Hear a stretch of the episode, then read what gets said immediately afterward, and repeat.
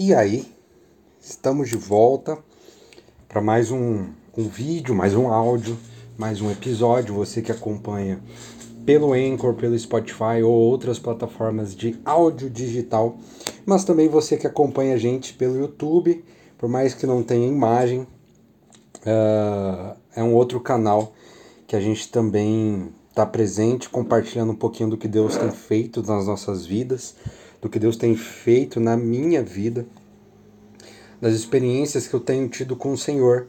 E durante esse ano de 2023 eu também decidi, é, é, além de gerar mais, ou seja, deixa eu ver se eu consigo explicar.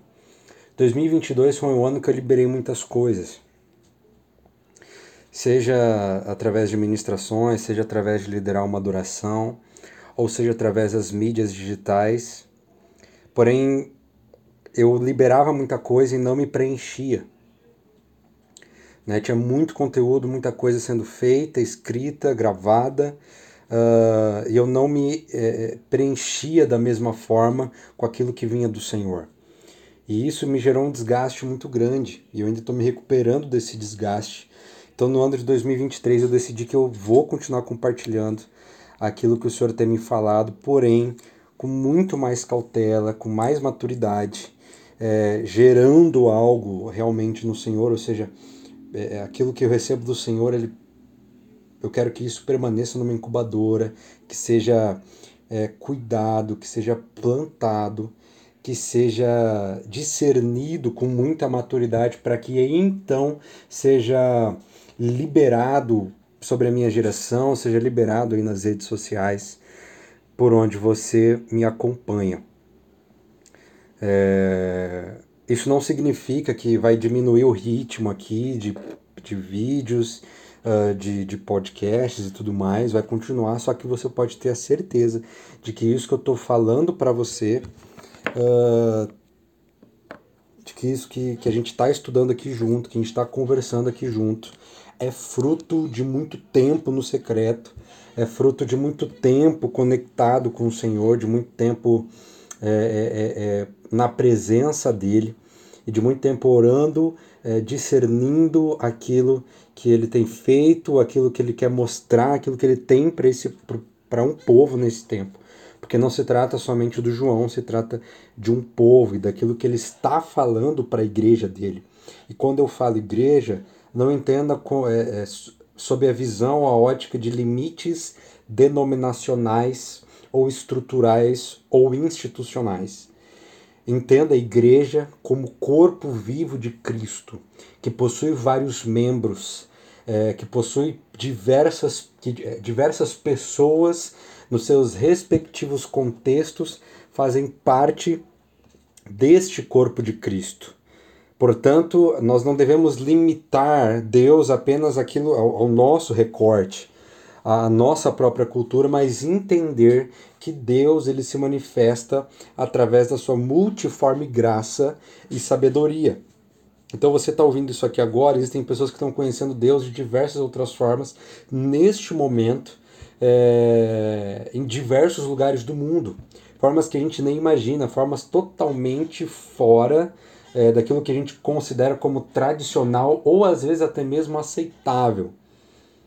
Deus está atuando. E se a gente ficar moscando, cara, o, o, mover de Deus vai acontecer e a gente não vai participar. Porque o texto bíblico melhor traduzido seria: muitos são chamados, mas poucos participam.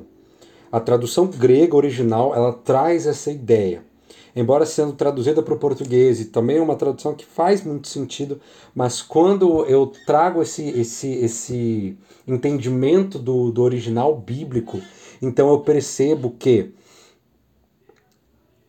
se eu não sou chamado é porque eu não quero, ou porque os meus, os, ou melhor, se eu não participo do mover de Deus é porque eu realmente não quero.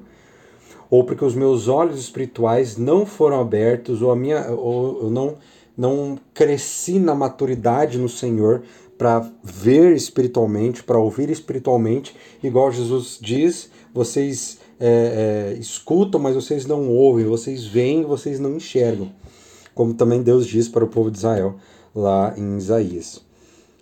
eu fiz esse, todo esse resumo só para que você é, é, é, perceba o contexto no qual essas mensagens têm sido geradas. É debaixo de muita oração, é debaixo de muito tempo no Senhor.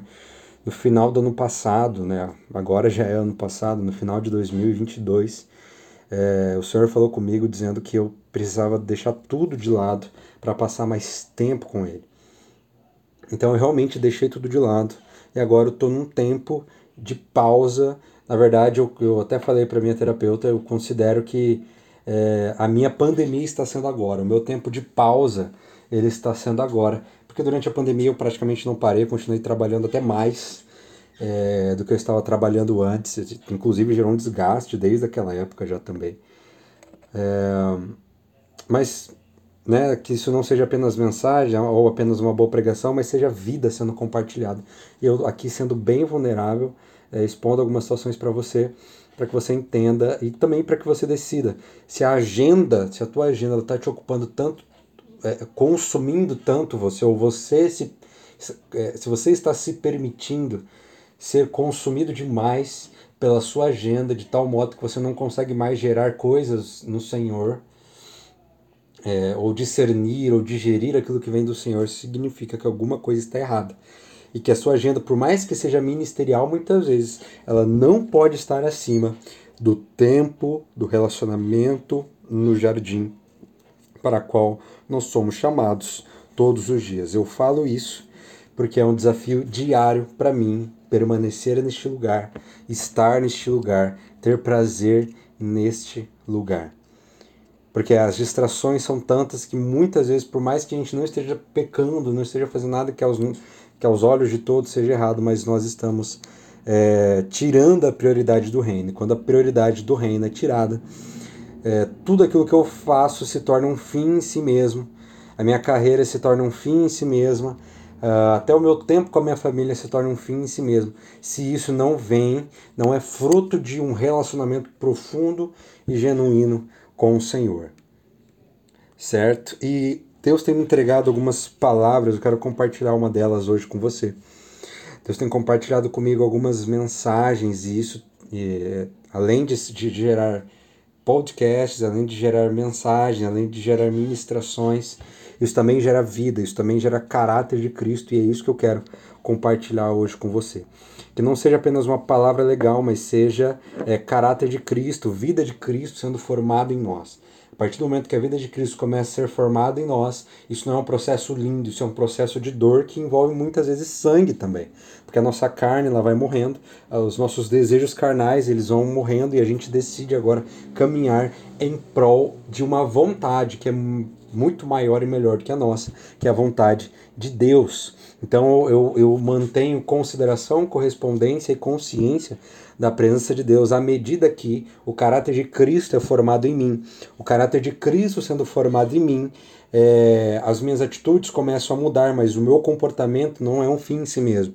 Eu não me amoldo a um padrão de comportamento religioso para que as pessoas me aceitem, mas o meu comportamento ele é fruto de algo muito mais profundo, muito mais denso e muito mais difícil porque embora o Senhor seja o Senhor da nossa salvação, seja o nosso objetivo principal, seja o primogênito entre muitos irmãos, seja tudo em todos, seja o nome acima de todo nome, este é um processo que envolve dor, porque as minhas vontades vão morrendo, os meus sonhos vão morrendo, os meus planos vão morrendo.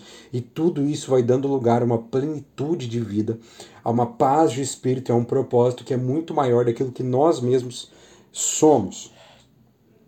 E aí os sonhos de Deus e a vontade de Deus se torna conhecida por nós. Ele revela a sua vontade para nós, que agora somos íntimos, e nós caminhamos em plenitude, paz de espírito, convictos, não de algo que vai acontecer no futuro, mas de algo que já acontece, que é o amor de Deus por nós e que é a vontade dele sobre as nossas vidas. Diante disso, eu quero orar com você, querido Senhor. Nós estamos diante da tua presença. Querido Paizinho, nós, nós te amamos tanto. Sabe, Senhor, é... não tem sido dias fáceis, não foi um ano muito fácil. Mas a gente está aqui para o primeiro episódio do ano, de coração aberto, com a, com a nossa vida sendo exposta, com, com as nossas vontades aqui sendo colocadas diante do altar, sendo colocado diante de você. porque a gente quer conhecer, quer conhecer o Senhor na sua vontade, quer conhecer o Senhor na sua plenitude. Mostra-nos, Senhor, quem tu és. Que não possamos apenas sentir a tua presença, mas que o Senhor também sinta a nossa presença. Mostra-nos o Pai. Mostra-nos o Pai. Agora já não tem mais um véu que nos separa e hoje temos livre acesso ao Senhor, Pai. Queremos usufruir da melhor maneira possível desse acesso, que foi conquistado a preço de sangue. Não queremos desperdiçar, não queremos terceirizar o nosso sacerdócio. Fala-nos hoje. Não aquilo que queremos ouvir, mas aquilo que precisamos. Esteja ao nosso lado, hoje para sempre. Amém. Cara, eu passei é, esses últimos meses, agora estou mais focado no Evangelho de Mateus, no Evangelho de Cristo, segundo Mateus, mas eu gastei um tempo muito considerável no Evangelho de João e meu amigo, que evangelho, cara. Se você nunca leu a Bíblia, ou se você não tem o hábito, volta para o Evangelho de João ou vai para o Evangelho de João, que eu tenho certeza que você não vai se arrepender, porque o Evangelho de João, ele é uma escrita de um cara apaixonado. E João, muitas vezes, durante a escrita dele, ele é como aquele, aquele amigo Sabe quando você assiste um filme muito, muito, muito da hora e aí você chama sua namorada, seu namorado, ou seu melhor amigo, ou sua família para assistir, só que você quer a todo custo que eles tenham a mesma experiência que você, e você vai explicando cada uma das cenas. Se você não, nunca fez isso, ou, pelo menos tem um amigo assim, é, talvez venha alguém na tua memória. Eu, eu, por exemplo, sou muito assim. Quando eu tenho uma experiência muito legal com algum tipo de vídeo, conteúdo, filme, série, cara, eu quero não só mostrar para a pessoa, mas eu também quero que ela assista comigo é, sobre os meus comentários, porque eu quero a todo custo que ela tenha a mesma experiência que eu. E João, ele é assim.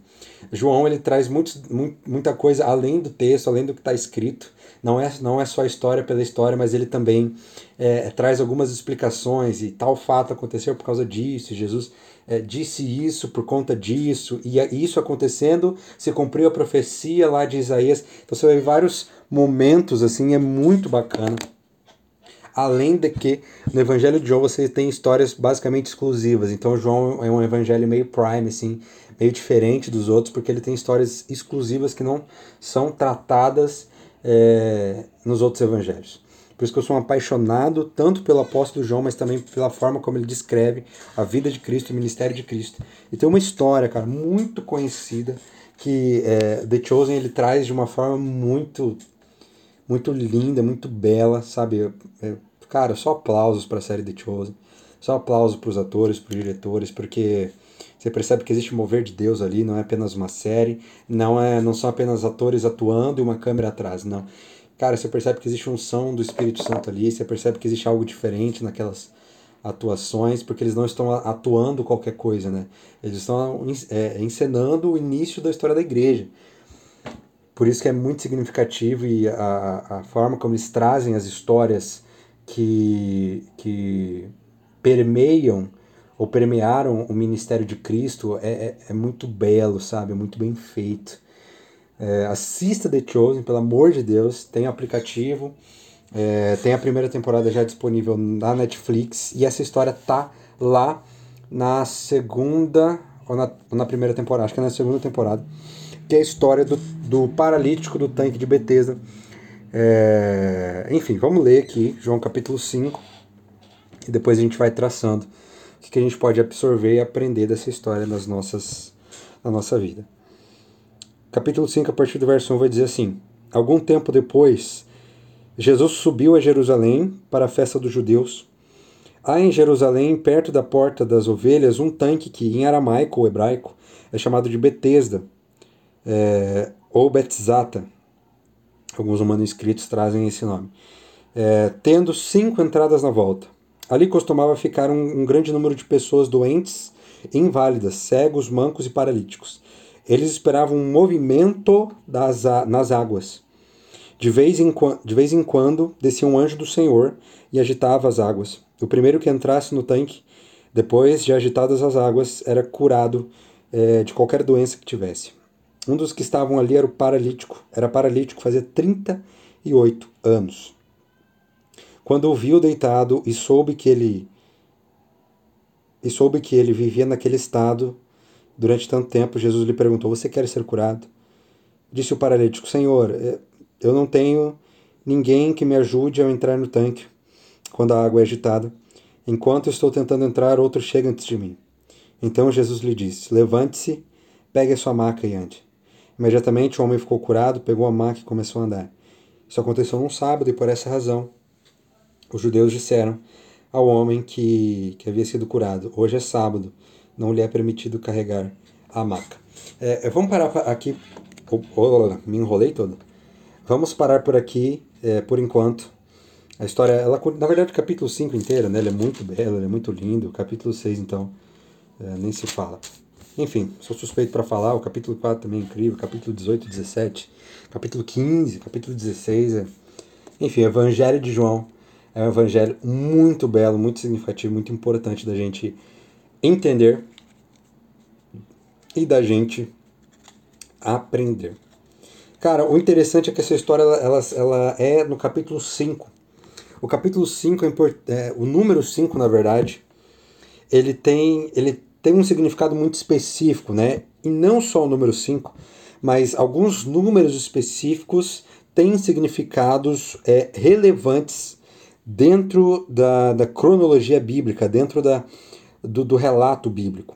Você tem, por exemplo, o número 7 representando a perfeição, uh, um representante direto de Deus e da sua perfeição, né? tanto que ele separa o sétimo dia.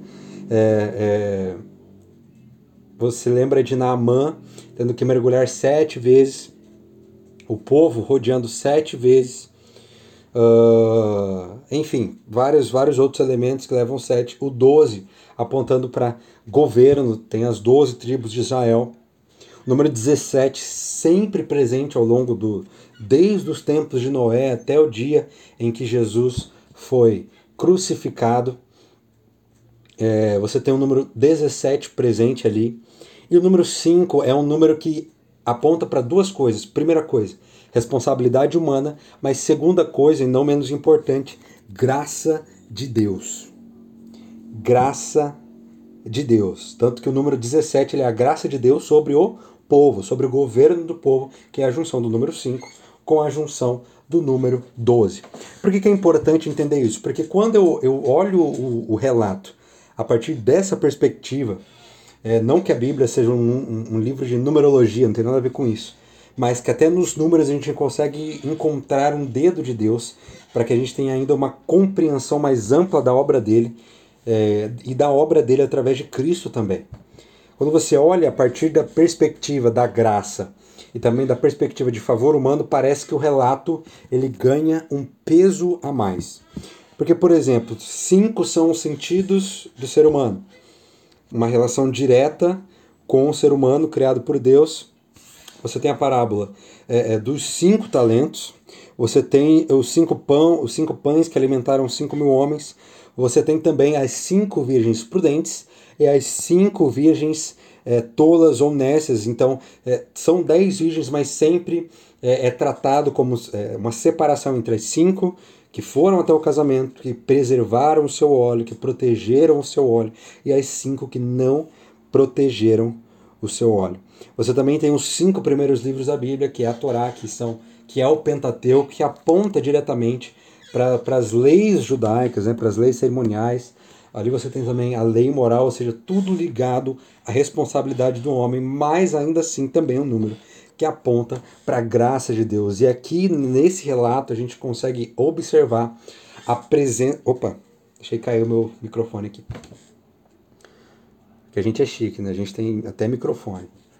Uh, o número 5, você consegue observar essas duas aplicações em relação ao número 5 nessa história, nessa simples história. Por quê? Primeiro, ela está descrita no capítulo 5. A gente sabe que a Bíblia, originalmente, ela não foi escrita é, dividida, separada em capítulos ou em versículos. Isso veio depois para uma, uma melhor, é, para a gente encontrar melhor, para a gente achar melhor, tanto que a gente tem referência ah, livro tal, no capítulo tal, no verso tal, para ser mais fácil de encontrar, já que a Bíblia não é apenas um livro, é uma biblioteca de livros.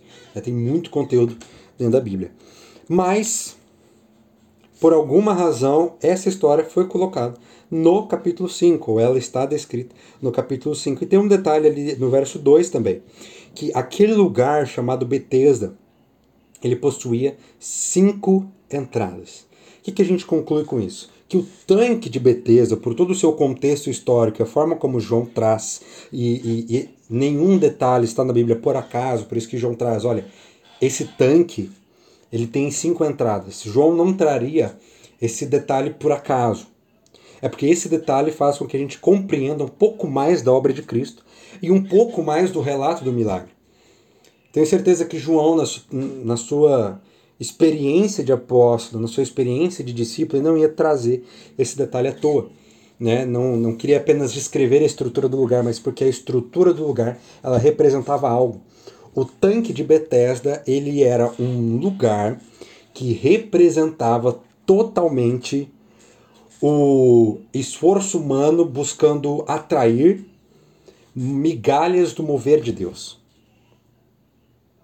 Ele é um lugar que aponta diretamente para a nossa religiosidade, ou que expõe a religiosidade do ser humano.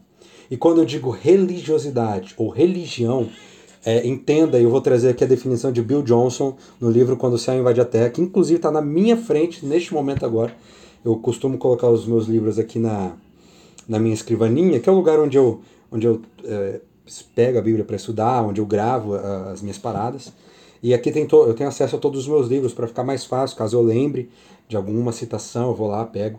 É, e, e, do lado aqui tem, meu Deus do céu, olhei aqui, já deu até um desespero, porque eu olhei, é, tem todos os livros que eu ainda não li.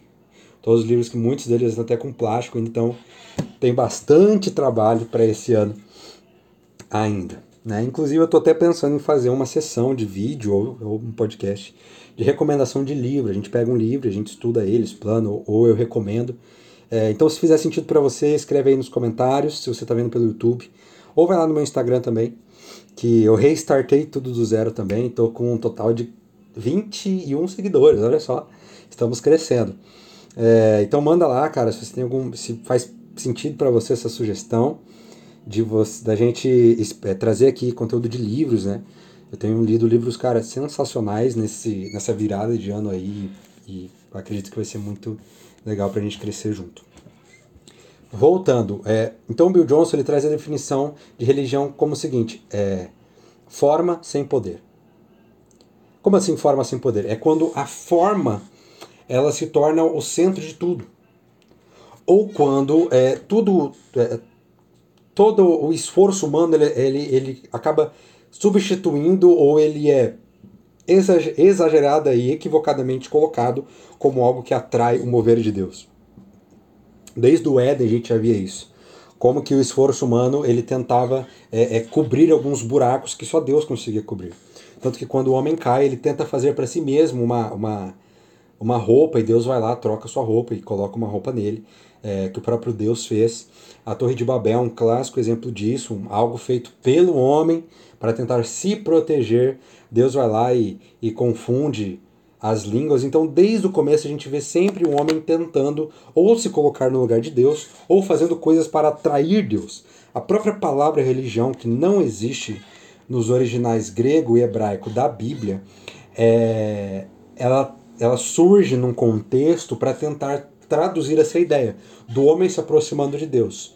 Porém, no, na perspectiva do evangelho, não é o, o homem que se aproxima de Deus, mas sim um Deus que se faz homem e se aproxima do homem, se aproxima do ser humano, certo? Então, muito cuidado com definições religiosas ou com parâmetros religiosos que tentam se colocar no lugar de Deus ou tentam colocar é, é, é, perspectivas comportamentais ou preceitos comportamentais para que a gente atraia Deus para nossa vida ou para que Deus nos abençoe. Essa não é a perspectiva do Evangelho e não só isso.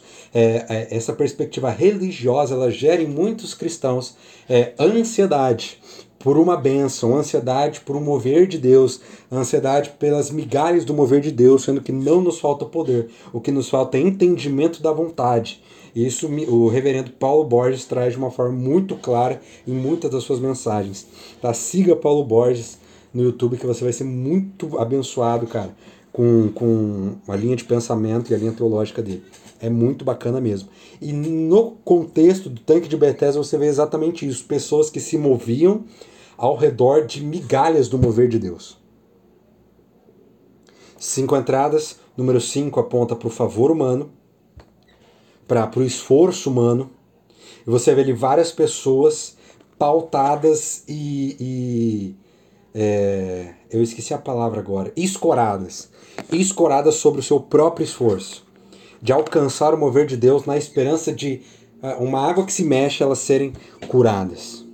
O próprio Deus em formato humano estava andando é, entre nós e as pessoas estavam escoradas em seu próprio esforço. E não acho que isso é algo apenas da época de Jesus, porque hoje o véu continua rasgado, o véu continua não existindo mais. Não existe mais separação entre lugar santo e lugar santíssimo. Hoje nós temos livre acesso ao Pai, mas nós nos sobrecarregamos de tanta informação, ou, ou nós nos escoramos no nosso próprio esforço, porque a gente não tem uma compreensão, ainda que mínima, de quem Deus é e de qual a sua vontade para as nossas vidas. O que gera em nós peso religioso, o que gera em nós falta do conhecimento progressivo de quem Jesus é e falta da revelação progressiva da Bíblia, dizendo também quem Jesus é, qual é a obra do Espírito Santo e qual é a obra de Deus, o Pai. E isso é muito grave, meu querido. Isso é muito grave, é algo que eu já tenho batido na tecla desde o ano de 2019, se não me engano, que as, as mensagens elas começaram a ter esse, esse teor realmente de causar um impacto maior, de, de quebrar muitos mitos ou de até de desfazer tradições religiosas que estão prejudicando as experiências das pessoas com o Senhor Jesus, as experiências das pessoas é, com Deus, do entendimento da paternidade de Deus também. Quando eu me escoro demais no meu esforço, então eu, eu, eu inconscientemente ou de forma velada, ou até conscientemente mesmo, eu coloco Deus na obrigação de me abençoar. E meu querido, Deus ele não deixa de ser Deus se você não adora. Deus não deixa de ser Deus se você não busca. Porém, quem perde nessa nesse troca-troca somos nós. Deus continua sendo Deus e ele não tem a obrigação de nos abençoar. Não tem. O ato de eu orar mais, o ato de eu jejuar mais, o ato de eu ir mais frequentemente à igreja não vai atrair bênçãos para mim. Sinto lhe dizer isso. Talvez eu, aquele cara que tem a vida toda torta, que nunca pisou os pés numa igreja, que não quer saber de igreja, ele talvez é, ele seja mais próspero que você. O sol nasce para todos, justos e injustos. Deus faz com que o sol nasça para justos e injustos. Qual que é a diferença então? A diferença é quando eu me coloco dentro da perspectiva de dentro da perspectiva relacional, que era o propósito de Deus desde o Éden. Deus não nos criou porque estão faltando anjos lá no céu, porque metade, é, um terço deles caiu. Deus nos criou para uma relação. Não era basicamente essa a perspectiva, mas eu sinto no espírito de, de ir para esse caminho, de chegar, tentar chegar com você nesse lugar. A perspectiva desde o início de Deus para nós era relacional e ainda continua sendo. João, então as outras coisas não são importantes? É claro que são importantes, mas elas são fruto de algo. Fruto de algo que é de uma relação com alguém.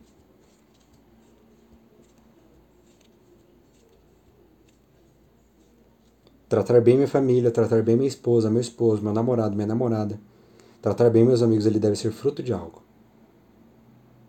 Dizimar, servir na igreja, liderar uma adoração.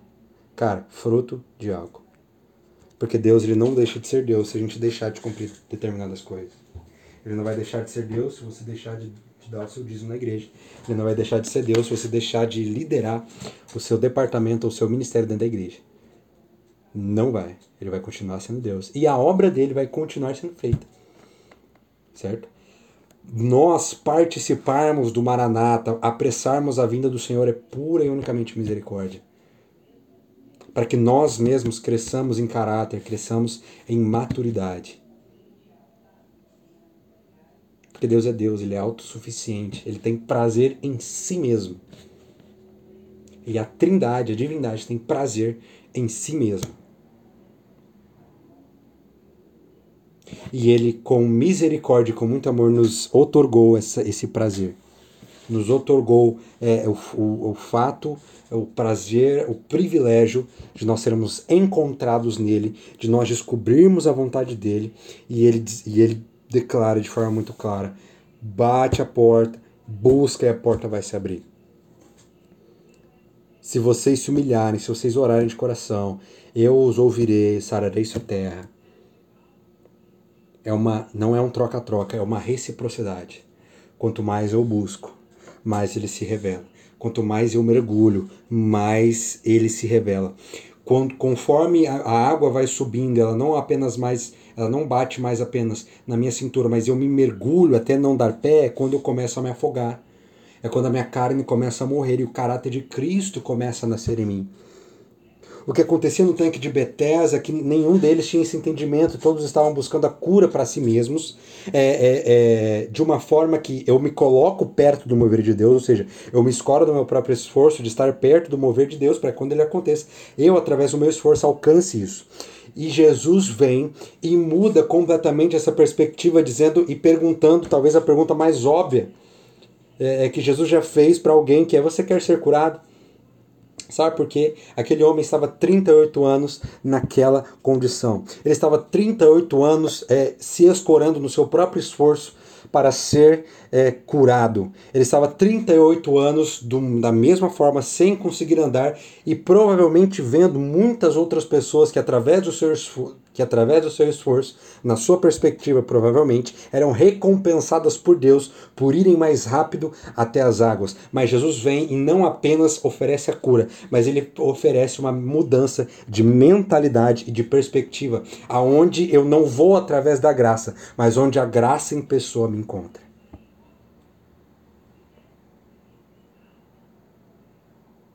E ele não me encontra depois da cura, ele me encontra no estado mais sujo e deplorável que eu estou. Essa é a graça de Jesus. A transição do esforço para a graça.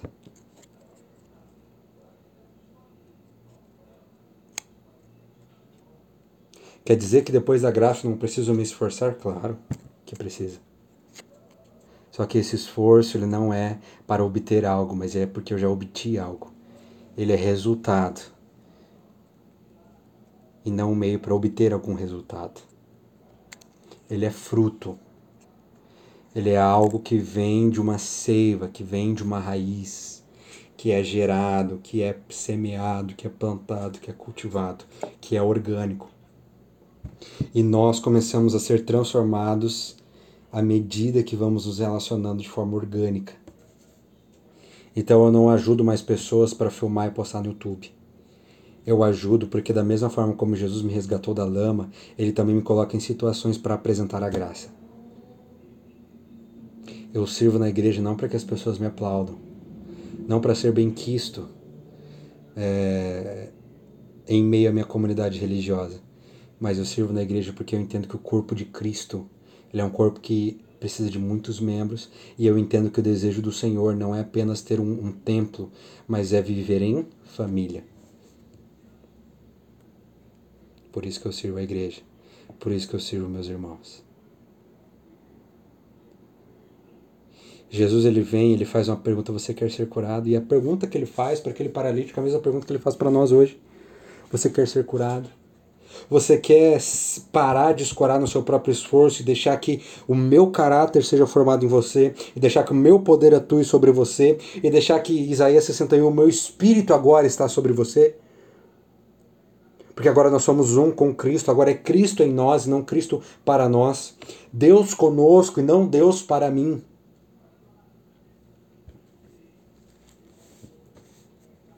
Essa é a grande chave de virada naquele, daqui, da vida daquele paralítico que a gente nem sequer sabe o nome.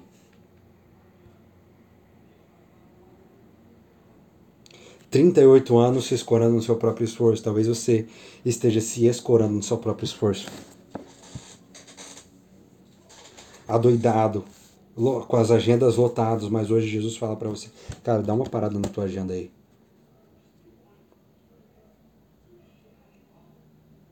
Dá uma parada. Vem aqui, senta aqui. Passa tempo comigo. Você quer ser curado? E nós, como aquele paralítico, ele já tinha uma, uma desculpa pronta. Porque com certeza ele tinha que dar essa desculpa para muitas pessoas que o conheciam há anos, né? Porque para explicar o porquê que ele estava ali há 38 anos, ele tinha que ter uma boa desculpa. Então ele traz também uma desculpa plausível, uma desculpa que fazia sentido, como muitas das nossas desculpas não são um completo absurdo, são plausíveis também. E ele diz assim: Senhor, não tenho ninguém que me ajude a entrar no tanque quando a água é agitada. Enquanto estou tentando entrar, o outro chega antes de mim. Acho muito legal nesse trecho. Vou dar um spoiler aqui. Se você não assistiu, problema seu. É, de The Chosen, tá? É, nessa, nessa hora é muito legal. Jesus chega exatamente como está escrito aqui. Ele chega para esse paralítico, olha nos olhos dele e fala: Você quer ser curado? E aí o paralítico estava meio grog, assim, que ele estava meio sonolento. Ele já dá, já lança essa desculpa, que com certeza era uma desculpa pronta, era uma desculpa decorada, que talvez ele já tenha dado a muitas pessoas, ou, ou talvez seja uma desculpa também que ele dá a si mesmo para permanecer 38 anos nessa mesma situação.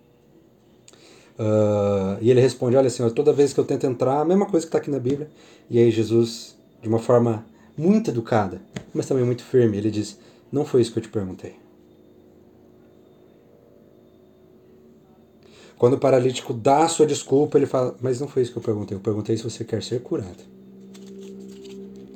É uma pergunta de sim ou não. Sabe, muitas vezes Jesus nos pergunta coisas e a gente já é, entrega as nossas respostas religiosas prontas, já entrega as nossas respostas teológicas prontas e muitas vezes não é isso que ele está nos perguntando. Como Paulo diz, por mais que o véu seja tenha se rasgado, por mais que o véu não exista mais, nós mesmos colocamos véu em nossos corações muitas vezes. É exatamente isso. A gente não demonstra nossa vulnerabilidade para o Senhor, a gente não se desnuda perante o Senhor e coloca as nossas desculpas religiosas, teológicas, nossas desculpas de vida perante Jesus, e não é isso que ele está nos perguntando. Ele pergunta: Você quer ser curado? E responde: Mas, Senhor, é que a minha família é assim, a minha família é assado, a minha igreja me machucou nisso, a minha igreja me machucou naquilo, eu fui ferido por colegas de trabalho, eu fui traído por pessoas. Jesus fala assim: Não foi isso que eu te perguntei. Uau. Não foi isso que eu te perguntei. O que eu te perguntei é se você quer fazer uma transição do teu esforço para a graça. A bênção vem e depois disso a minha vida é transformada. Os peixes são pescados primeiro e depois vem o convite para seguir.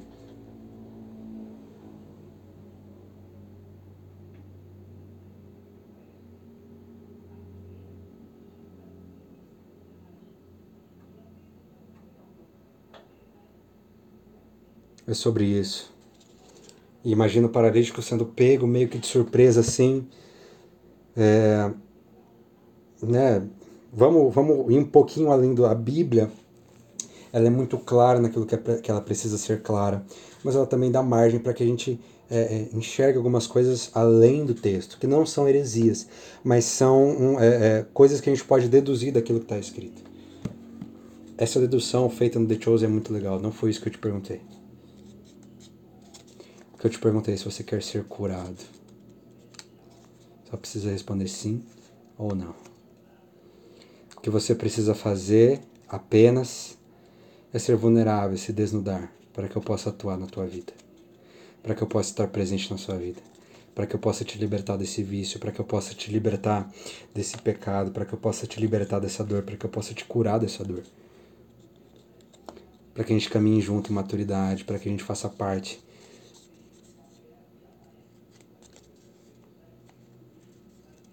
Se você não assistiu A Cabana ainda, está perdendo um dos melhores filmes da história. Para mim, é o meu, meu filme favorito.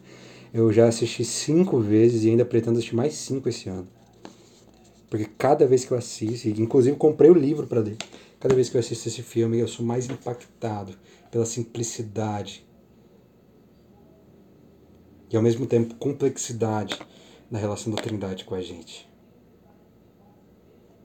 A gente serve a um Deus que não se cansa em nos buscar que não se cansa em ir atrás de nós. O problema é que a gente prefere ter as respostas prontas, né? Ao invés de fazer as perguntas certas. A gente quer ter resposta para tudo. Ah, você vai se mudar e onde você vai morar? É, qual o emprego que eu vou ter esse ano? Quanto que eu vou ganhar? Qual que é o meu projeto para aqui 10 anos? E Jesus está falando, calma. Não é isso que eu te perguntei. Me dá a mão que eu vou te conduzir. Coloque sobre mim o seu jugo e que aprenda de mim que sou manso e humilde de coração. E a história não acaba, né? Jesus, com toda a autoridade do mundo, ele diz: levanta, pega sua maca e ande. Jesus poderia ter simplesmente dito: é, pode se levantar e pode caminhar, mas não, ele pega maca. Não apenas para causar uma confusão nos líderes religiosos daquela época, mas também lembra-te de onde você estava. Lembra-te de como você estava. Para que você não caia no mesmo erro de novo. E Jesus ele reencontra esse paralítico, né? E no verso 14, ele diz assim: é, Olha, você está curado, não volte a pecar, para que algo pior não te aconteça. É o Jesus que cura, mas também declara: Vai, não peques mais. A graça não acaba por aí. A graça ela não apenas vem e traz sobre si o perdão totalmente merecido, mas ela te empodera para uma vida em santidade. Existe muita gente pregando é, é, por aí sobre uma graça que ela não confronta o pecado. Mas Jesus sim, ele confrontava o pecado. Ele dizia vai, não peques mais. Mas ele te empoderava para você viver essa vida em santidade, porque nós, mesmo debaixo da graça, somos temos a tendência humana de nos apoiarmos em nosso próprio esforço para não pecarmos, para permanecermos no caminho correto, ou para cumprirmos aquilo que nós entendemos que seja a vontade de Deus, ou para caminharmos debaixo daquilo que a gente entende ser a interpretação teológica mais correta, sendo que na verdade Jesus nos caminha para um Jesus nos convida para um caminho de relacionamento onde ele vai revelando para nós a sua vontade e nós vamos sendo encontrados nele, de tal modo que lá, assim como Paulo, é, no texto que me acompanhou, que mais me acompanhou durante o ano de 2022, que está lá em Filipenses, no, no capítulo 3, quando nós somos impactados de, de uma forma tão gigantesca que nos faz cair do cavalo, assim como Paulo, e nós percebemos que não existe nada além, que não existe nada melhor do que estar na presença do Senhor. E ele diz: mais do que isso, considero tudo como perca. Capítulo 3, verso 7, melhor. Mais do que para mim era lucro, passei a considerar como perca por causa de Cristo. Mais do que isso, considero tudo como perda comparado com a suprema grandeza do conhecimento de Cristo Jesus, meu Senhor, por quem perdi todas as coisas. Eu as considero como esterco para poder ganhar a Cristo e ser encontrado nele, não tendo a minha própria justiça que precede da lei, mas a que vem mediante a fé né, em, em Cristo. A justiça que procede da lei se baseia na fé. Eu quero conhecer a Cristo, o poder da sua ressurreição e a participação dos seus sofrimentos, tornando-me como ele em sua morte, para que de alguma forma eu possa alcançar a ressurreição entre os mortos. Eu sou chamado para uma caminhada com Ele, onde eu tenho que deixar tudo para trás.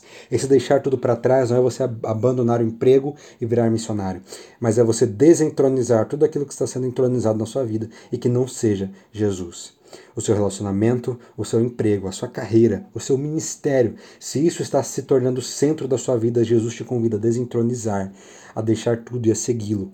É, se o seu dinheiro está sendo entronizado, se o patrimônio está sendo entronizado, se o mais importante para a sua vida é, é ter dinheiro, não importa o jeito como você trata as pessoas, não importa o jeito como você lida com a sua família, se o mais importante para você é ter dinheiro acima de tudo, significa que você tem um trono que vai te levar a, de, a prejuízos é, incontáveis na sua vida. Ao passo que, quando eu estou com Cristo, todo o resto deixa de ser entronizado. Não é que deixa de ser importante, mas deixa de ser o centro e o foco principal da minha existência. E agora o foco não passa a ser uma igreja ou uma religião. O foco passa a ser o estar com, os olhar, com o olhar fixo nos olhos de Cristo e buscar em primeiro lugar o seu reino. Não agora pelo, pelo meu próprio esforço, mas porque a graça de Cristo me empodera. Número 5, você encontra a transição do esforço humano para a graça. O esforço humano para a graça. Aonde Jesus vem e pergunta se nós queremos ser curados, nós já damos todas as nossas respostas prontas Jesus vira e fala: Não foi isso que eu te perguntei. Para de falar um pouco, para de ter as respostas prontas. E começa a deixar Cristo falar. Que eu tenho certeza que Ele está pronto, pronto, pronto, pronto. E ansioso para um relacionamento profundo e genuíno com você. Senhor, nós te amamos, Senhor. Senhor, nós te adoramos, nós te entronizamos, nós te tornamos o centro da nossa existência, o nosso, o logos da nossa vida. Que passemos a considerar tudo como perca, Pai, que estar em Sua presença seja o nosso maior anseio, nossa maior paixão, aquilo que faz os nossos olhos lacrimejarem, aquilo que faz o nosso coração queimar, os nossos ossos tremerem.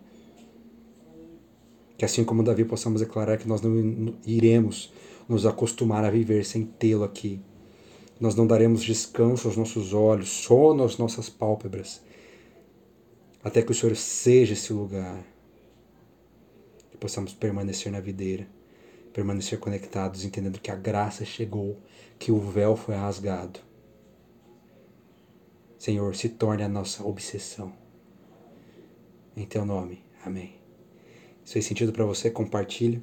É, seja é rato de internet, você sabe o que fazer, se inscreve aí é, tudo aquilo que você já sabe que vai fazer essa mensagem ser divulgada para mais pessoas, beleza? Um abraço do seu coração, segurando por você. E a gente se vê no nosso próximo vídeo.